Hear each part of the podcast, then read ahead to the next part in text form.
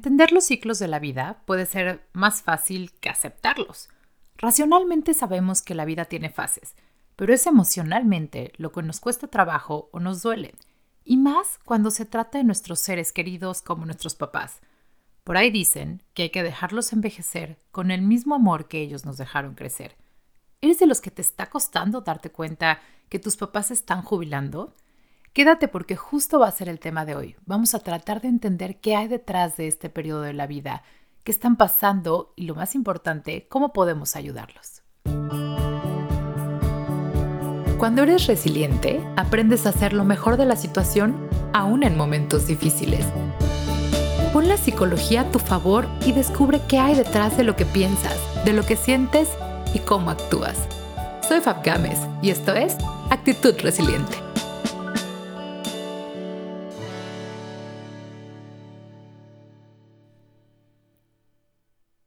Resilientes, ¿cómo están? Este es el episodio 34 de Actitud Resiliente y el tema de hoy es uno de esos temas que, híjole, es complicado platicar. En cualquier mesa que sale el tema acerca de los papás, de cómo volteamos a verlos, de si están cambiando o no, es un tema que duele porque la realidad es que nadie está listo para ver envejecer a sus papás y es algo que desgraciadamente tampoco podemos detener. Es simplemente un ciclo de la vida.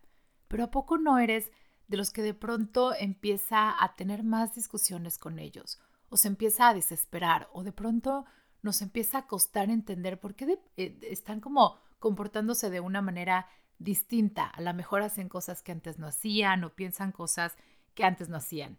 Te desesperas con ellos porque de pronto empiezas a escuchar que todo es achaque, que todo es queja, que están aburridos o que por el otro lado no quieren ver la realidad y a lo mejor empiezan a descuidarse o a poner menos atención en su salud, que para nosotros empieza a ser pues un foco rojo de alarma. De pronto se te hace raro que te repitan las cosas, ¿no? Dices, es que yo hablo con ellos y me cuentan la misma historia que me contaron la última vez y a veces no se acuerdan. Y cuando se los dices es como, ah, ya te conté. Bueno, pero entonces, pero para nosotros que estamos del otro lado, empiezan a ser como estas señales de que algo está pasando, pero la realidad es que tampoco estamos listos para afrontar esta realidad. Piénsalo así. Tú tampoco eres el mismo que eras hace 10 años. Has cambiado mucho, has evolucionado, has aprendido, has crecido y aunque no nos guste, hemos envejecido. Lo mismo pasa con ellos. A veces se nos olvida que el ciclo de la vida sigue corriendo y creemos que somos los únicos que crecimos, pero la verdad es que no es así.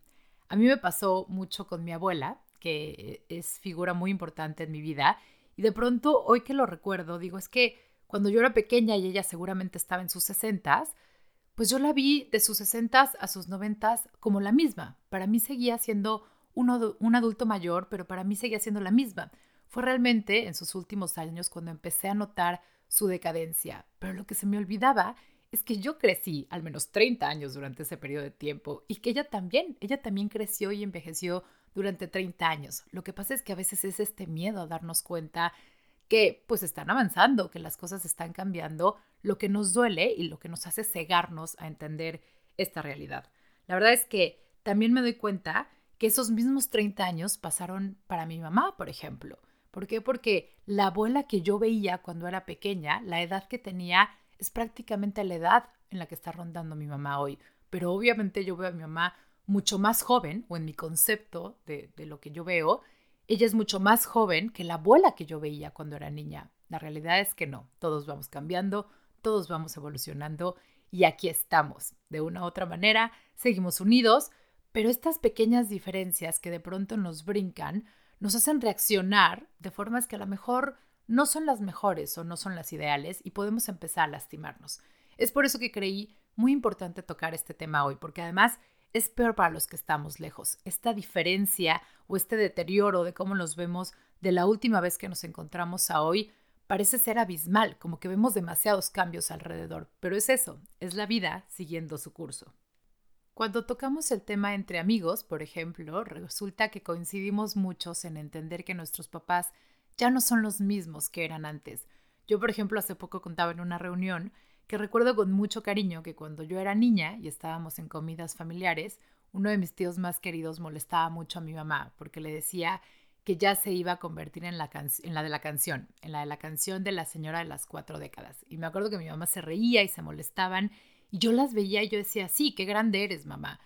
Y hoy que me doy cuenta, y desde hace unos años pienso que en realidad yo ya estoy mucho más cerca de ser la señora de las cuatro décadas de lo que mi mamá de haberlo sido. Y eso como que, como que de pronto es un shock de decir, wow, la vida sigue su curso y no lo podemos detener. Vamos a hablar acerca de la jubilación y escogí este término porque la palabra jubilación, que es este periodo de la vida en que los adultos empiezan a retirarse, y con retirarse me, me refiero a tener otro tipo de actividades, la palabra jubilación viene del latín jubilare, que significa gritar de alegría. Y ojalá todos entendiéramos que esta etapa de jubilación es precisamente para eso, para que por fin o después de mucho tiempo nos atrevamos a gritarle de alegría a la vida. ¿Por qué? Porque es este tiempo en donde realmente tenemos tiempo para tener tiempo. Es otra de las definiciones que me encantan de jubilación. La jubilación es esta etapa de la vida en la que tenemos tiempo para tener tiempo y desgraciadamente no siempre lo valoramos así.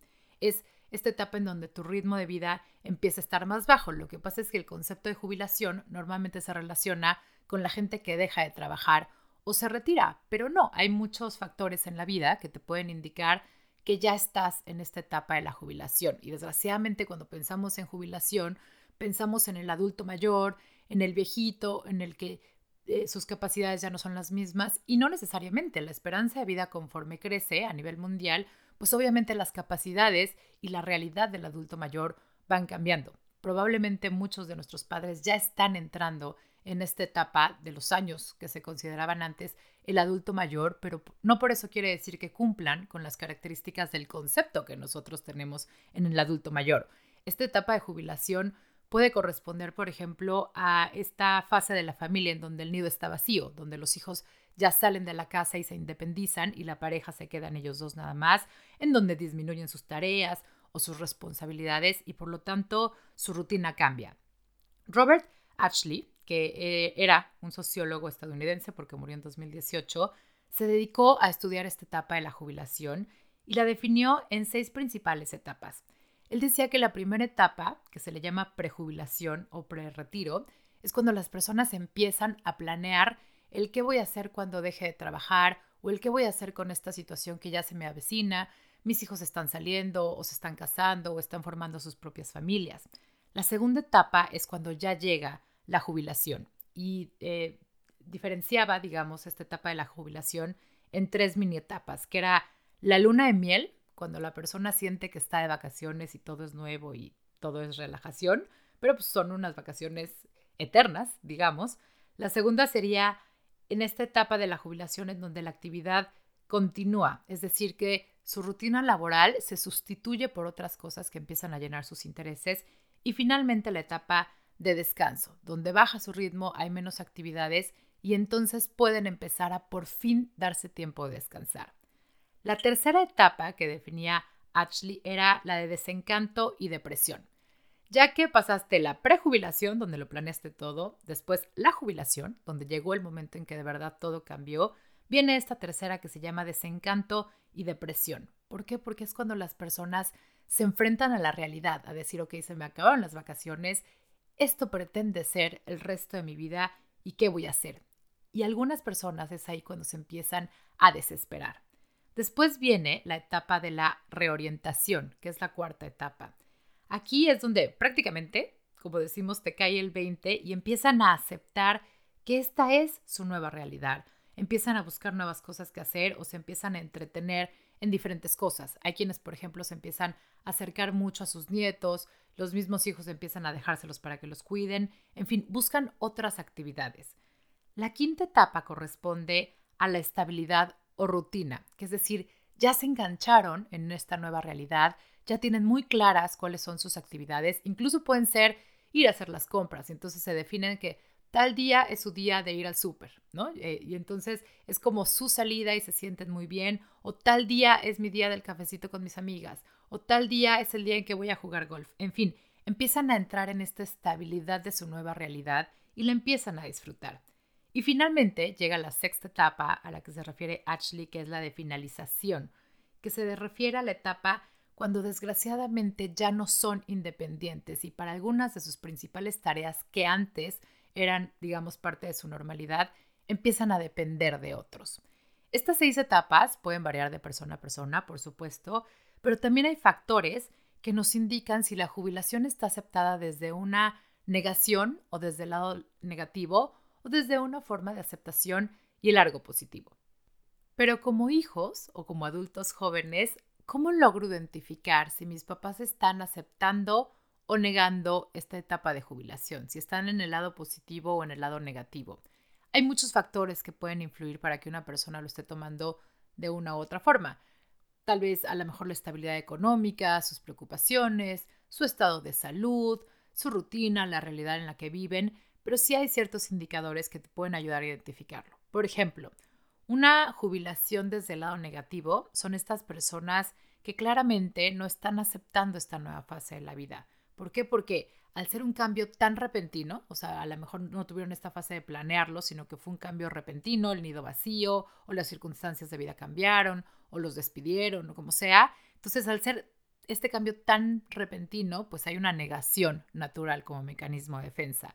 Obviamente son personas que no saben de pronto qué hacer con sus días o con su vida y esto les afecta en el tipo de relaciones que tienen. ¿Por qué? Porque son personas que pueden tener esta idea que tienen eh, ya muy pocas actividades o que no hay sentido de vida que se llega a perder, que se sienten inútiles o que esto los empieza a llevar a lo que conocemos como un estado depresivo, porque todos estos pensamientos se empiezan a volver parte de su realidad, están adaptando su realidad a sus pensamientos y se le empiezan a creer. ¿Esto qué consecuencias tiene? Pues que hay cambios de humor, obviamente puede haber cambios en su salud porque se empiezan, digamos, a descuidar o a dejar y hay un descuido físico también, lo podemos empezar a notar. Por el otro lado, hablar de una jubilación en positivo o de las personas para quienes está siendo más fácil lidiar con este proceso, podemos identificar situaciones como que son personas que están de verdad aprovechando su tiempo libre, que están encontrando nuevas actividades, que se redefinieron a lo mejor y de pronto están muy metidos en un hobby o en alguna actividad o se han dedicado a viajar, que tienen una actitud positiva, que tienen una buena visión del futuro, que toman, eh, que toman nuevos roles. Por ejemplo, hay personas que se dedican a hacer voluntariados o que se meten como asesores de escuela o con trabajos de medio tiempo, en fin, que se quieren mantener activos y eso, bueno, pues obviamente hace que aumenten su interacción social. Las personas que podemos definir que están tomando su jubilación de una manera positiva, te puedes dar cuenta que a lo mejor tienen nuevos círculos de amigos o amigos con quien coinciden, que coincidieron en cierta actividad y de pronto empiezan a formar parte de su vida y los empiezan a ver muy seguido y se vuelven compañía. Estos rasgos o estas actividades nos hablarían de una persona que está afrontando el periodo de jubilación desde el lado positivo. Como te decía hace rato, hay muchos factores que influyen como para que una persona esté tomándolo del, lado positivo o lo esté tomando del lado negativo. Lo que es importante saber es que todo se puede reparar y que todo se puede cambiar y que también un acompañamiento, que nosotros los acompañemos durante este proceso es importante. Se dice también que cuando una persona llega a este momento de la jubilación, allá afrontarse a esta etapa de la vida, puede desarrollar cinco, cinco tipos de personalidades, Por ejemplo, está el individuo maduro, que es el individuo realista acerca de sí mismo y de la vida, de su situación actual, que no le preocupa envejecer porque se siente realizado en la vida, porque siente satisfacción acerca de todo lo que ha hecho o de la mayoría de las cosas que ha hecho. También está el individuo que le llaman, que a mí no me encanta, pero le llaman sentado en la mecedora, que es este adulto que empieza a evitar o a eludir responsabilidades. Prefiere bajar el ritmo de su vida, decir, ¿sabes qué? Me hago para atrás, yo ya no me meto a discusiones, yo ya no tomo decisiones, la verdad es que prefiero este estado de paz y está bien con la situación. Él, él prefiere como, por eso le dicen sentado en la mecedora, porque él prefiere estar como espectador y empieza a dejar de involucrarse en muchas cosas. Otra de las personalidades con las cuales afrontamos esto puede ser el individuo acorazado, que sigue extremadamente ocupado, evita pensar acerca de sus propios pensamientos y sentimientos y entonces se llena de actividades y de cosas para entretenerse porque si conecta con estos pensamientos y estos sentimientos, puede ser que le duelan o que le genere ansiedad. Entonces, él prefiere mantenerse ocupado y no necesariamente es que esté negando la realidad, sino que más bien es un mecanismo para afrontarla, ¿no? Decir, yo sigo ocupado y prefiero no tocar con la tristeza de que mis hijos ya no viven aquí o con la falta de actividad porque de pronto dejé de trabajar y entonces se llenan de actividades que los entretienen y que los mantienen tanto mental como físicamente muy bien. El que sigue sería el individuo enojado, que es aquel que se siente fracasado, que le está costando mucho aceptar esta etapa de su vida porque lo ven como un fin, y entonces empieza a culpar al mundo de todo lo que pasa, o todo lo que le pasó, o logró, o dejó de lograr en su vida. Y finalmente, el individuo que se aborrece, que a mí el término tampoco me, me encanta, pero así se define, que es aquel que siente que le faltó muchísimo por hacer y que ya no tiene oportunidad de hacerlo. Es alguien frustrado y entonces, a pesar de que no externa su ira, se culpa a sí mismo porque se la pasa pensando en todo aquello que pudo haber hecho diferente o que le hubiera gustado lograr en su vida y siente que ya no va a poder tener la oportunidad de hacerlo. Pero más allá de ponerle una etiqueta a la situación o la manera en la que están afrontando nuestros papás esta situación, yo más bien te invito a tratar de ser empático y de entender qué está pasando con ellos. Yo entiendo que de pronto en, la rapidez de nuestro día a día, cuando hablamos con ellos o cuando tenemos contacto, es frustrante verlos así y, verlos diferentes o verlos más necios o verlos alegando cosas que antes no, pero hay que entender un poco lo que está pasando con ellos. Su realidad es que sus actividades disminuyen. Y aunque probablemente toda su vida se quejaron de lo ocupados que estaban o de lo cansados que estaban, eso pega y eso nos duele. Otra es que de pronto se empiezan a dar cuenta que su círculo de gente pues los empiezan a perder por menos ciclo de vida, se les empiezan a morir amigos, conocidos, hermanos, familiares y eso lo único que trae de manera inconsciente es pensar que probablemente el siguiente turno sea el nuestro. Y eso genera miedo. Acuérdate que los seres humanos no estamos preparados para la pérdida y mucho menos para la muerte. Entonces, este tipo de cosas son cosas que, aunque sea de manera inconsciente, se empiezan a pensar y empieza a ser tema en la mesa. Así que hay que tratar de entender un poquito esa parte. Esa parte en donde antes tenía muchísimas actividades y de pronto me encuentro que tengo horas muertas, que me aburro, que nada más estoy buscando qué hacer. Eso no debe ser fácil. O incluso que están viendo a sus hijos crecer y que probablemente nos estén viendo con los lentes de su realidad y piensan que estarían haciendo cosas distintas y de pronto quieren ser intrusivos y se quieren meter en nuestras vidas y nosotros dentro de nuestra realidad de adultos independientes y que nos creemos todopoderosos, lo vemos como una invasión, nos, lo vemos como una crítica. Estos son el tipo de cosas que pueden empezar a generar conflicto con nuestros padres. Lo que te invito es a que hagas un poquito de reflexión acerca de qué hay detrás de la manera en la que nos estamos comportando o de la forma en la que nos estamos hablando unos a otros. No dudo que haya muchísimo amor detrás y creo que eso es lo que hay que rescatar en nuestras relaciones. A a veces tratar de frenar y de darnos permiso de ver qué hay detrás de nuestras emociones. Es por eso que mis recomendaciones para este tipo de situaciones familiares es primero entender que esto es una etapa de duelo de duelo para ellos, ¿por qué? Porque hay una pérdida de la juventud o de la vitalidad, y de duelo para nosotros porque hay una pérdida de esa imagen que teníamos de nuestros papás fuertes, jóvenes, capaces, y eso es un duelo que se tiene que vivir tarde o temprano. Segundo, también estar al pendiente de sus necesidades sin ser intrusivos. Así como a ti te molesta que vengan a decirte qué hacer o que opinen acerca de todo lo que pasa en tu vida, para ellos también es muy molesto. Entonces, por supuesto que hay que estar al pendiente de sus necesidades, de ver si necesitan nuestra ayuda, pero sin ser intrusivos, sin tratar de imponer nuestra realidad o nuestra manera de pensar a su manera de vivir. Ir preparándonos todos con un lenguaje que no hable de las pérdidas, sino de las ganancias. ¿Por qué? Porque hay muchos mitos familiares acerca de esta edad de ya te estás convirtiendo en mi abuela, ya estás como mi abuelo, estás igualito. Eso que para ellos también fue difícil ver en sus papás es lo mismo que estás viviendo tú.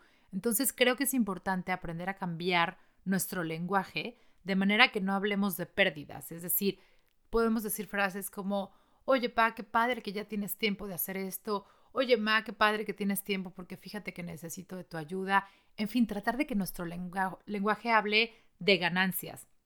Recuerda que hay que escuchar para entender sus necesidades, no para contestar. Hay que escuchar para entender, no para contestar. Por ejemplo, eh, había un caso en donde yo veía que estaban hablando de cómo le iban a pedir a su papá que dejara de manejar, porque claro, dentro de la realidad del señor, él seguía creyendo que tenía, digamos, todos los reflejos y las habilidades para poder seguir manejando, pero la realidad es que ya se estaba poniendo en riesgo a él y a los que iban en los coches de alrededor.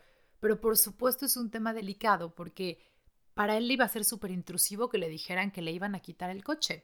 Entonces, más bien, esto de entender sus necesidades va a ver, ¿para qué utilizas el coche? ¿Qué días lo usas? ¿Cuáles son las necesidades que hay que cubrir? Y tratar de generar actividades o generar opciones que cubran esas necesidades que tienes, papá. Tú no, a lo mejor no manejas por gusto, manejas por necesidad. Ok, ¿cuáles son las necesidades? Y ponernos de acuerdo como familia para entender cómo podemos cubrirlas, pero quitándole la parte en que te estás arriesgando. Este tipo de comunicación abierta, sincera y desde el amor es la que fomenta las mejores relaciones en esta etapa de la vida. Acuérdate de tener paciencia, acercarles opciones, por ejemplo, de tecnología que te permitan acercarte a ellos y también hacerles la vida más fácil. Evita temas de conflicto. Acuérdate que no los vas a cambiar. Es muy difícil que vayas a lograr cambiar su manera de pensar ahorita y tampoco tienes que estar 100% de acuerdo. Tu opinión es tan válida como la de ellos, pero parte de ahí, de que no los vas a cambiar y entonces a lo mejor hay temas que quizás podemos evitar tocar lo más posible para evitar el conflicto, para evitar que cada que nos veamos sea este choque de ideas y este choque de opiniones que lo único que están haciendo es desgastar nuestra relación. Acuérdate que a veces nos sentimos con la autoridad de educarlos, pero ojo, ni tú tampoco tienes la razón absoluta y acuérdate que ellos están viviendo en un mundo cambiante que jamás imaginaron. A lo mejor tampoco están listos para este mundo de tanta información, de tanta tecnología y de tantas cosas que están cambiando. Entonces, atrévete a ser un poquito más empático con ellos. No los hagas sentir excluidos. Reconóceles lo que, lo, que están haciendo muy bien, lo que de verdad valoras. Si quieres pedirles cosas, por ejemplo, como que se cuiden de salud, que es un tema que a todos nos preocupa, hay maneras de pedírselos. Hazle entender porque es importante para ti que estén aquí, que estén vitales para sus nietos, que su compañía es muy importante. En fin, encuentra cuáles son estos temas que a ellos les hacen sentido y por ahí puedes hacer clic para pedir para hacerles peticiones de cosas que son importantes para su bienestar. Acepta y trabaja con tu apego. Esto lo platicamos en muchos episodios.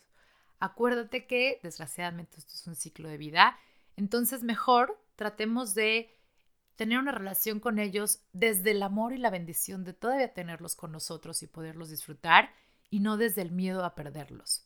Disfruta cada momento, cada día que te sea posible. Trata de evitar el conflicto, trata de generar una relación constructiva con ellos, porque efectivamente, como todo en esta vida, tiene un fin y desgraciadamente no sabemos cuándo sea. Así que creo que es muy lindo pensar en cómo mejor aprovechar el tiempo con ellos, cómo aportar positivamente a su vida y no dejar de aportar y generar conflicto. Acuérdate que eso que le vas a decir o lo regañas, piénsalo antes de decirlo. Si, tienes algo que comunicarle o que ya estás desesperado y que le quieres decir o que le quieres gritar y de pronto lo hacemos del peor modo, eso que le vas a decir o que lo estás regañando realmente es desde el amor y la objetividad o estás hablando desde tu enojo porque en realidad es tu tristeza de verlos envejecer lo que está hablando. Todos tenemos miedo a perder a nuestros padres y es algo que quisiéramos evitar por siempre, pero a veces también nuestra manera de tratarlos o de reaccionar viene desde nuestras propias emociones que nos toca a nosotros solitos trabajar. Así que te invito a que reflexiones esto para que puedas tener una relación mucho más constructiva y mucho más amorosa con ellos, porque ellos también están afrontando una etapa para la que probablemente tampoco estuvieran listos. Y lo más importante, acuérdate que todos vamos para allá. Gracias por estar aquí, gracias por acompañarme como siempre. Espero que esta información sea válida. Acuérdate que todo desde el amor, desde el amor a nosotros mismos y hacia los demás, fluye mucho mejor. Y que cualquier tema o cualquier duda o cualquier asesoría o cualquier acompañamiento que quieras, me puedes mandar un mail a info-actitud-resiliente.com o nos vemos en Instagram como actitud-resiliente o en Facebook como actitud resiliente. Gracias por estar aquí, gracias porque en este tipo de situaciones de la vida también te estás dando permiso de hacer lo mejor de la situación. Nos escuchamos pronto.